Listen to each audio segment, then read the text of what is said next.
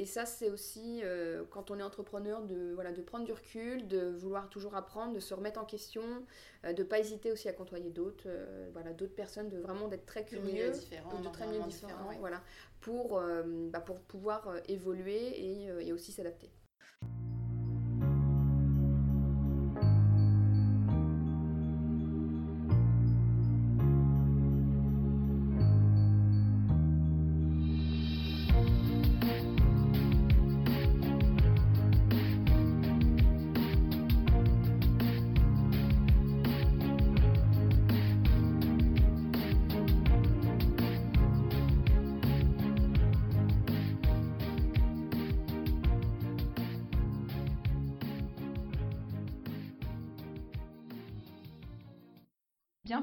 Dans ce nouvel épisode de Secret de Polichinelle.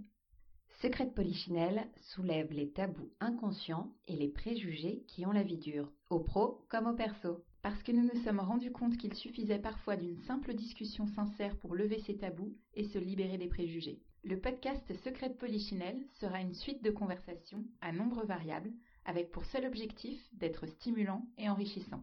Sujet de société évident, vie privée, vie professionnelle, plus de tabous. Plus de préjugés avec Secret de Polichinelle.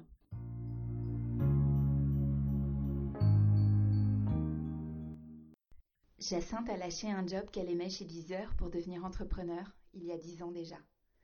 Le cœur battant, sans rien perdre de sa lucidité, elle nous transmet son énergie à toute épreuve. Des arts appliqués au monde de la tech, Jacinthe partage ses passions, son moteur professionnel, nous explique comment elle a trouvé satisfaction dans son quotidien pour remplir sa curiosité débordante. Fille d'entrepreneur elle-même, elle ne pensait pas le devenir, au vu des nombreux sacrifices à y consacrer, et pourtant elle a sauté le pas. Jacinthe nous explique comment elle a fait tourner sa marmite personnelle en quelque sorte, quand est-ce qu'elle a su qu'elle était sur le bon chemin, et nous dévoile l'envers du décor d'être son propre patron avec une franchise déconcertante et pourtant rassurante. Bonjour Jacinthe. Bonjour. On est ravis de t'accueillir aujourd'hui pour ce nouvel épisode de Secret de Polichinelle. Bah, merci à vous. Euh, est-ce que tu pourrais te présenter en quelques mots pour nos auditeurs Retracer un petit peu ton parcours? D'accord. Euh, donc, euh, Jacinthe Busson, entrepreneur maintenant depuis 10 ans, donc ça fait, ça fait bon longtemps. Euh, j'ai commencé, j'ai surtout commencé à bosser quand j'avais donc 18-20 ans pendant mes études d'art appliqué, donc tout ce qui est lié à la communication, au graphisme, au web design. Et avant d'être entrepreneur, j'ai eu un long parcours dans tout ce qui est agence créative, où j'étais dédiée à des grands comptes comme Microsoft, comme Burn de Coca-Cola et ainsi de suite. Et ma dernière euh, expérience, on va dire, avant l'entrepreneuriat, mais qui est liée aux startups, j'étais euh, embauchée auprès de Deezer en tant que web designer, puis après directrice artistique. donc au tout début de Deezer, donc quand je suis arrivée, on était 8 et quand je suis partie, on était 80 en moins de deux ans. Et donc ça a été un petit peu, euh, bah, c'était une très belle aventure, mais ça a été un petit peu mes premiers pas dans le domaine un peu des startups. Super. Et suite à ça Et donc oui, suite à ça, euh, bah, j'ai démissionné de Deezer pour monter ma propre société donc avec euh, Sylvain Weber, qui est un ancien développeur de Dailymotion et de euh, Google. Et là, on a créé une entreprise qui édite plusieurs services SaaS, donc des services web en ligne pour tout ce qui va être direction marketing ou de communication et un autre service qui est plus à la gestion de projet. Donc le dernier service s'appelle Fastory, donc c'est une plateforme qui permet de créer des micro-sites web avec tout ce qui est collecte de contenu, mais très orienté sur la partie mobile. Et le deuxième service s'appelle Elegant et c'est une extension Chrome qui permet d'enrichir Trello pour générer automatiquement des roadmaps et des Gantt euh, qui sont liés à cet outil de gestion de projet. Ok. Alors tout ça est quand même très technique quand on n'est pas dans le métier. Est-ce que tu peux nous vulgariser un petit peu le concept? Alors, donc pour Elegante, c'est un outil qui permet de, se, de gérer ses équipes ou de gérer ses projets en continu avec des méthodologies, en fait encore techniques, euh, méthodologie plus Kanban. Donc en gros, c'est une méthodologie japonaise qui permet de s'organiser avec des, tickets de euh, ce que je dois faire, euh, ce qui est en cours et ce qui doit être fini. Et donc voilà, c'est un outil qui est quand même utilisé par des millions d'utilisateurs à travers le monde, donc, donc euh, Trello. Et nous, on enrichit cet outil pour tout ce qui va être planification au quotidien de ces tâches, pour mieux s'organiser et mieux collaborer avec euh, ses, euh, bah, ses équipiers ou les mêmes membres d'une équipe. Euh, donc lui, ce service est utilisé par plus de 100 000 utilisateurs à travers le monde, euh, surtout des Américains, des Japonais, euh, des Australiens et ainsi de suite. Et donc le deuxième service, donc euh, Fastory, euh, donc c'est un outil qui va permettre euh, à une personne qui veut créer du contenu facilement et le diffuser sur tous les réseaux sociaux ou sur son propre site web, d'utiliser cet outil et de faire du contenu qui va être vraiment adapté pour la partie mobile, de consultation sur, sur smartphone, et qui va permettre aussi de récolter de, de, la donnée, donc tout ce qui va être email, information d'utilisateur pour mieux le connaître et après le ressolliciter avec du contenu qui lui sera vraiment adapté selon ses affinités. Ok, je crois que ça me paraît beaucoup plus clair. Ok, très bien. Et tu as toujours voulu monter ta boîte quand tu quand as démissionné, tu t'es dit je, je, fais un essai ou c'était un truc qui finalement te, te trottait dans la tête depuis quelques temps? Alors, euh, on va dire que j'ai un parcours un petit peu euh, d'entrepreneuriat un peu plus, on va dire, différent de peut-être d'autres personnes que vous avez pu euh, rencontrer. moi déjà, je suis fille d'entrepreneur, donc pas dans le domaine du web. Donc mon père est artisan miroitier depuis, alors j'ai 35 ans, bah, depuis 36 ans, donc voilà. Et donc j'ai grandi un peu dans l'univers de euh, créer sa boîte euh, et toutes les, euh, contraintes qu'il peut y avoir. Donc j'ai bien vu comment c'était au quotidien à la maison. Et mon but n'était pas de, de, reproduire ce schéma parce que je voyais que ça nécessitait beaucoup d'efforts, beaucoup de sacrifices, même d'un point de vue familial. J'ai quand même eu un parcours comme de salarié après mes études, mais mon associé et aussi mon conjoint dans, la vie personnelle. Et c'est plutôt lui, quand il a quitté Dailymotion, qui m'a dit euh, Bah écoute, moi j'ai envie de euh, monter euh, ma propre structure. donc on a bénéficié quand même du temps de Pôle emploi pour qu'ils puissent mettre entre guillemets les fondamentaux des différents outils. Et euh, moi, à ce moment-là, j'étais chez Deezer, donc j'avais quand même mm. mon salaire qui permettait de euh, faire tourner la marmite personnelle. et au bout bah, des deux ans où lui, après, il n'a plus Pôle emploi euh, et qu'on a vu que les, les services marchaient et qu'attiraient différents clients, prospects ou les utilisateurs, il m'a dit bah, écoute, c'est quand même le moment de peut-être de sauter le pas et que toi-même tu tu rejoignes euh, l'entreprise. Donc euh, moi, ça a été, euh, bah voilà, en gros, ça a été aussi un peu le, le point qui m'a emmené. Donc d'un autre côté, quand on regarde mon parcours professionnel, si on regarde mon profil LinkedIn, tous les ans quasiment je changeais de boîte. Donc je pense que j'avais peut-être aussi un peu ce, ce, ce tempérament-là, parce que dans le sens où dès que je m'ennuie, bah, j'ai envie de faire autre chose et euh, j'ai besoin de, voilà, d'être euh, stimulée par bah, tout ce qu'apprentissage de nouveaux projets, de la créativité ou autre. Donc je pense que déjà de mon parcours, j'étais pas très, on va dire, euh, stable sur la partie plus rester dans une boîte. Mais 10 heures, j'y suis restée quand même plus de, pendant un peu plus de deux ans. Et on va dire que quand j'ai quitté Deezer, c'est euh, voilà, j'ai pleuré, j'étais quand même dans un état en me disant je vais quitter mon équipe, je vais quitter cette entreprise où je me suis investie, où euh, je m'entendais hyper bien avec les fondateurs, avec, euh, avec l'équipe technique. Et de l'autre côté, je me suis dit de toute manière, c'est le moment de, de, tenter. Voilà, donc j'avais 24 ans, 25 ans. Euh, je me suis dit, bah voilà, faut y aller, c'est le moment. Euh, de toute manière, euh, si je le fais pas là, c'est peut-être pas quand j'aurai 45 ans ou 50 ans que je le ferai. parce que C'est sûr, on a moins de freins à cet âge-là. Voilà, voilà, Et donc, bah, ça a été le, le saut dans, dans ce domaine. Super. mais du coup, comment est-ce qu'on peut savoir si on a l'âme d'un entrepreneur? Parce que tu nous parles du fait que tu as déjà grandi dans ce contexte-là, mais pour quelqu'un qui n'a pas forcément grandi. Puis surtout que maintenant j'ai 10 ans, on va dire, dans le nez, donc je peux, voilà, je peux faire un, un petit recul. Déjà, je pense qu'il faut. Alors, si la personne a un profil plus euh, euh, angoissé, stressé, je pense que l'entrepreneuriat n'est pas fait pour euh, ce genre de profil. Et en plus, je dis ça, mais moi, je suis quelqu'un de très angoissé déjà de base et stressé. Mais on va dire que il faut quand même avoir les reins solides ou avoir des associés pour pas être tout seul. Je sais que toute seule, je ne l'aurais jamais fait. Quand je vois des copines à moi qui sont entrepreneuses seules, je, je suis vraiment admirative parce que c'est vraiment beaucoup de boulot, beaucoup de questions, beaucoup de remises en question. Et quand il y a des difficultés, bah, la personne elle est toute seule. Donc peut-être qu'elle va avoir des mentors ou parler avec d'autres personnes.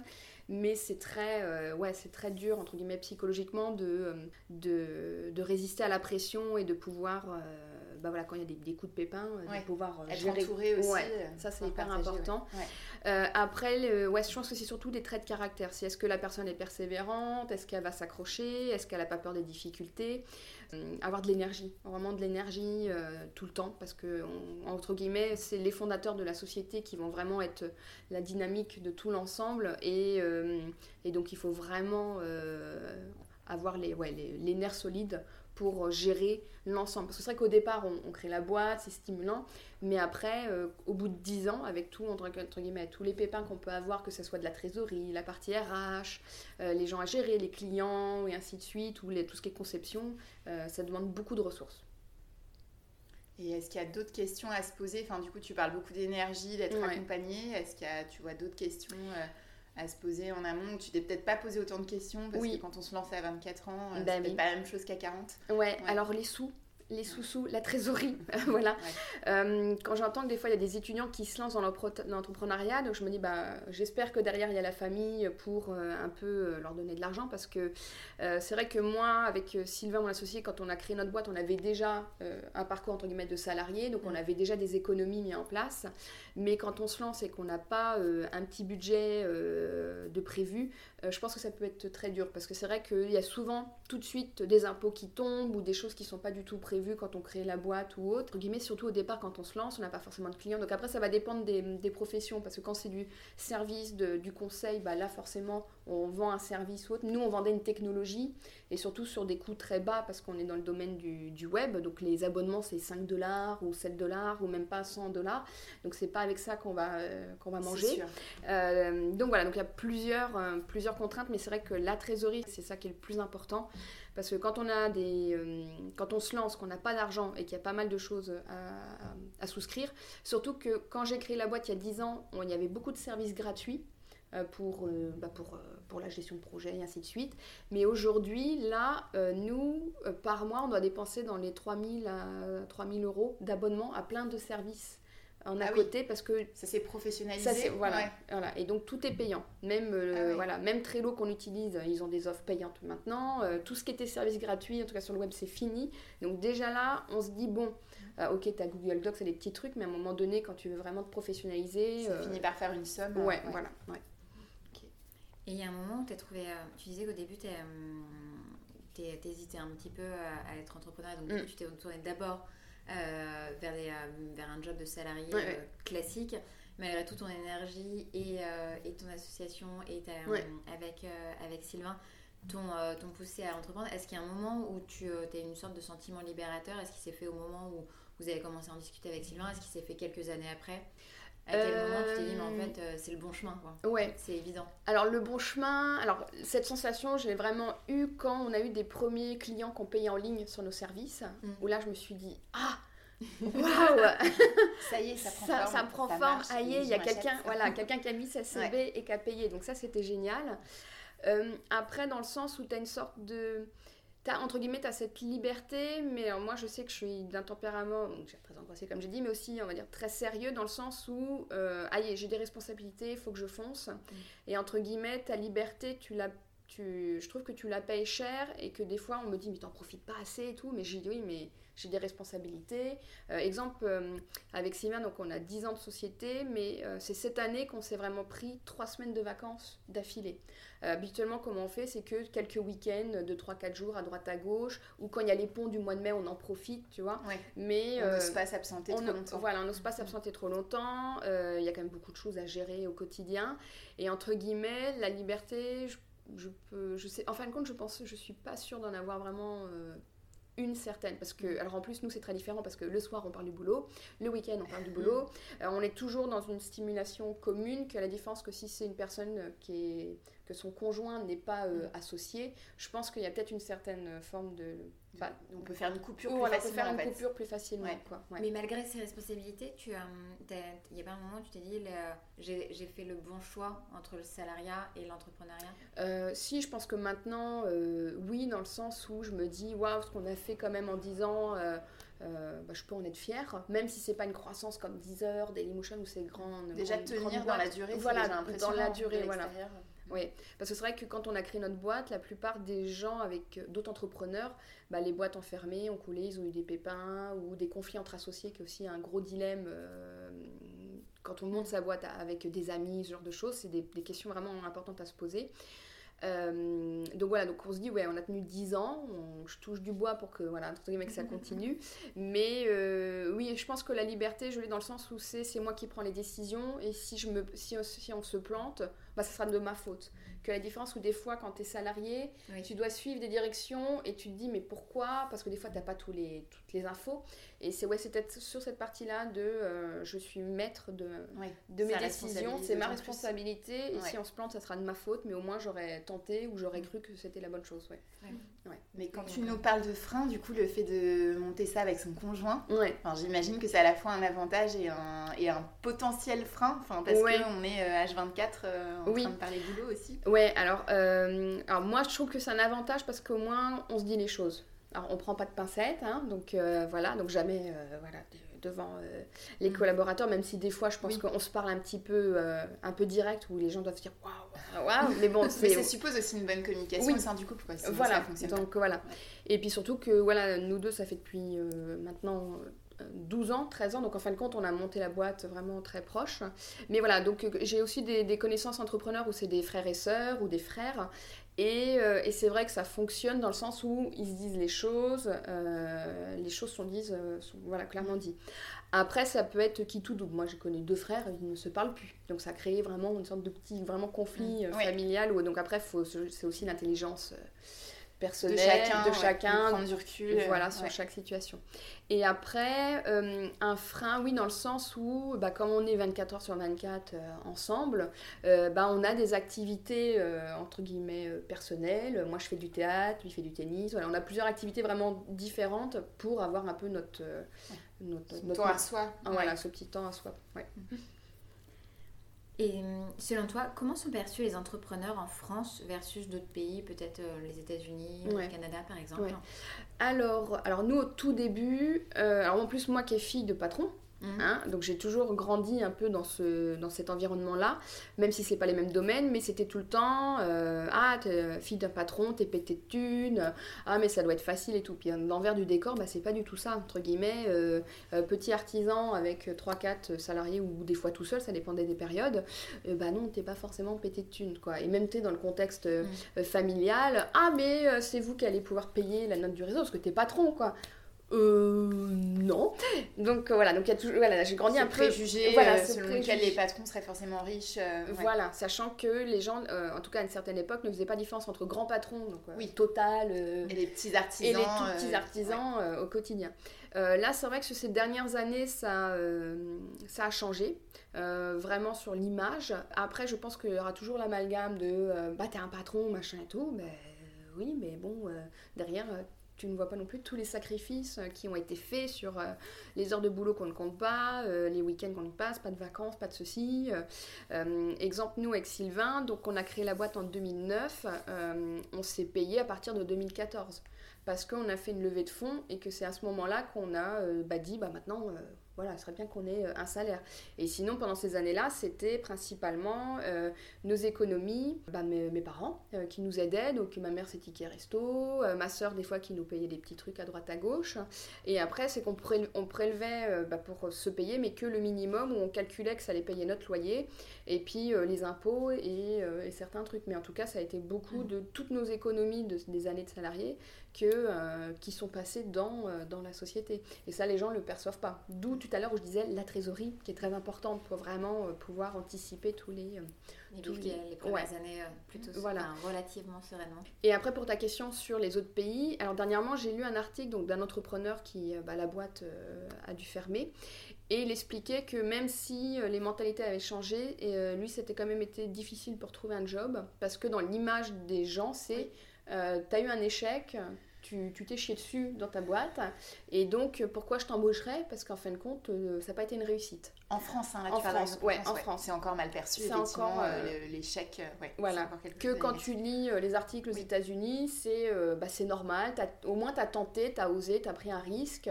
Il y a eu un échec, mais bon, la prochaine fois, comme tu as maintenant de l'expérience, tu peux tu peux t'améliorer. je pense que ça, c'est une vraie crainte qui peut freiner les gens qui n'osent pas monter leur boîte, c'est de se dire si ça marche pas, ça va mm. être vraiment galère de retourner sur le marché du travail il y a vraiment ce, Enfin, moi, je sais personnellement, hein, mm. étant, étant euh, salarié, c'est mm. vrai que c'est une des questions parce que je connais très bien le monde anglo-saxon et, relativement bien aussi le bah monde français. C'est vrai que ce serait, ce serait ma plus grosse crainte, je pense, de me dire mais comment je fais après pour rebondir derrière? Mm. ça se fait il y en a qui le font mais ça va ça va être plus compliqué presque que de lancer sa boîte quoi. Oui voilà.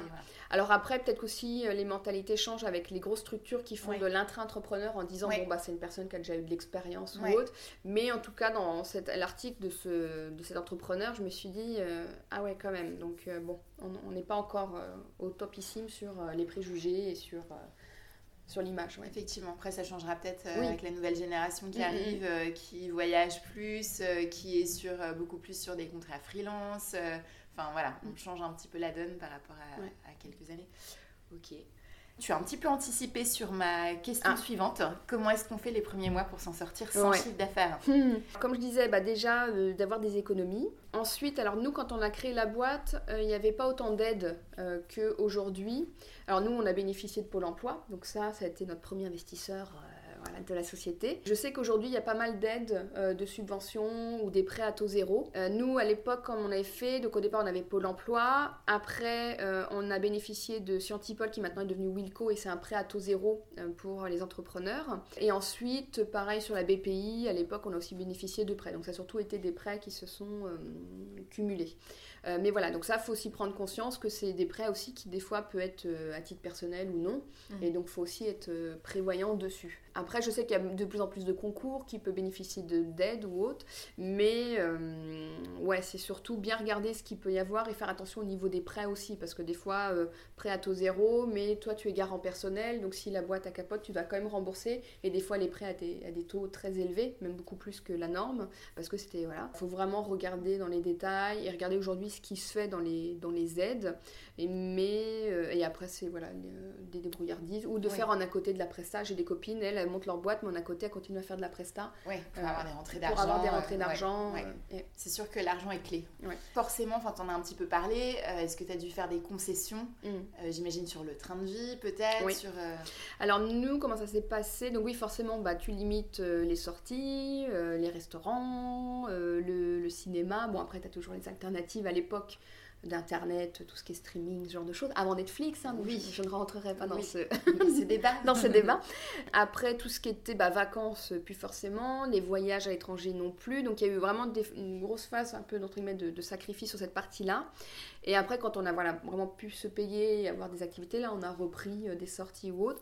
Et les autres euh, sacrifices ou, euh, contraintes, ça a surtout été un peu sur l'entourage dans le sens où quand tu es dans une démarche de créer ta boîte, donc tu travailles énormément, donc tu te coupes un peu de tes amis, et surtout que ton réseau va changer dans le sens où tu vas plus avoir des amis peut-être entrepreneurs, parce qu'on peut échanger entre guillemets sur nos, années galères, que plutôt des connaissances qui vont être plus salariées, où ils vont pas comprendre, où toi tu vas te dire mais, euh, mais vous imaginez pas dans quel confort vous êtes, et donc forcément euh, bah, tout, tout, se, tout, tout se change, après comme dans... Se transforme. Ça se transforme, mais bon je pense que dans n'importe quelle vie personnelle, même salariée, un changement de vie aussi. Enfin, moi, ça me rappelle un peu quand tu es expat, euh, quand tu reviens euh, à Paris, que tu as des gens qui n'ont pas bougé, et puis tu as forcément le besoin de retrouver des gens qui, comme toi, ont vécu d'autres choses. Mm, mm. Euh, parce que c'est ouais, aussi des galères, c'est pas que des choses formidables. Bah on croit aussi quand tu es expat que tu es forcément riche. C'est un peu le même, le même préjugé.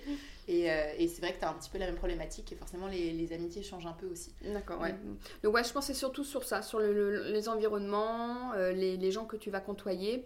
Et puis après, je pense aussi qu'en vieillissant, euh, parce que bah, quand j'avais 24-25 ans, maintenant que j'en ai 35, aussi tu prends des décisions, je pense, vers les coups de vers, vers 30 ans. Moi, c'est là où j'ai commencé à prendre des décisions où bah, tu, c'est triste à dire, mais entre, entre, guillemets, tu vas plus te rapprocher d'autres gens, où tu vas un peu éliminer les gens toxiques autour de toi, parce que tu as besoin de gens optimistes, positifs, et les gens qui sont tout le temps en train de se plaindre et pourtant qui sont dans un confort de vie se rendent pas compte de la chance qu'ils ont. Donc en fin de compte, il y a une sorte de petite sélection. Effectivement, on se force moins aussi, voilà. on ne pas obligé de sortir et de dire oui à tout. Oui. Notre podcast, elle est, euh, pour titre Les secrets de Polichinelle. Et, euh, et, donc, pour coller à la thématique, on aimerait euh, te demander quel secret de Polichinelle tu aimerais que l'on aborde lors de notre prochain podcast qui serait sympa d'aborder avec d'autres personnes, c'est sûr, euh, alors dans le domaine dans l'entrepreneur, je vais rester dans, dans, ce, dans cette partie-là, euh, sur l'apprentissage du, du, métier. Parce qu'en fin de compte, quand j'ai commencé ma boîte, j'étais euh, web designer. Maintenant, en 10 ans de temps, je suis devenue product manager, donc plus reliée aux produits. Mais entre-temps, bah, j'ai appris plein de métiers, donc tout ce qui est comptable, administratif, euh, aide commerciale, euh, faire du support client, un petit peu bah, forcément de marketing, ce genre de choses. Mais en fin de compte, tu sais pas trop. Moi, je suis un peu dans cette phase-là où je me dis, en fin de compte, je fais plein de choses, mais je suis pas experte dans tel ou tel domaine. Donc, si je devais rechercher un job, mais qu'est-ce que je ferais? Euh, donc il y a ça, donc voilà, sur l'évolution du métier, sur aussi, bah, forcément ça joue sur ton, ton moral, donc tout ce qui est, euh, voilà, euh, bah, les, les, coups de blues ou les coups positifs. Là, et après aussi, si vous avez des personnes qui ont fait des levées de fonds, qui racontent un petit peu comment ça se passe, parce qu'à chaque fois dans les, dans les dans les médias, oui, c'est génial, ils ont fait tel million, tel million, etc. Donc, euh, sauf que dans la réalité, bah, ça peut peut-être pris deux ans, trois ans pour lever des fonds, ou ils les ont eu tout de suite, mais ils les ont pas tout de suite parce qu'il faut atteindre des objectifs. L'envers du décor. Voilà, l'envers du décor. On fait beaucoup rêver euh, mais dans les médias et c'est un peu loin de la réalité. Voilà, comme dans, euh, oui, bosser en start-up c'est cool, baby foot, café à volonté, mais dans la vraie vie, ça reste une société et il faut, voilà, faut rendre des comptes. Faut rendre des comptes, faut être productif et tout. Et voilà, donc il y a toujours cet envers un peu du décor des médias qui font rêver. Euh, et qui, puis en fin de compte, euh, bah, c'est pas du tout euh, comme ça, ou c'est beaucoup plus complexe.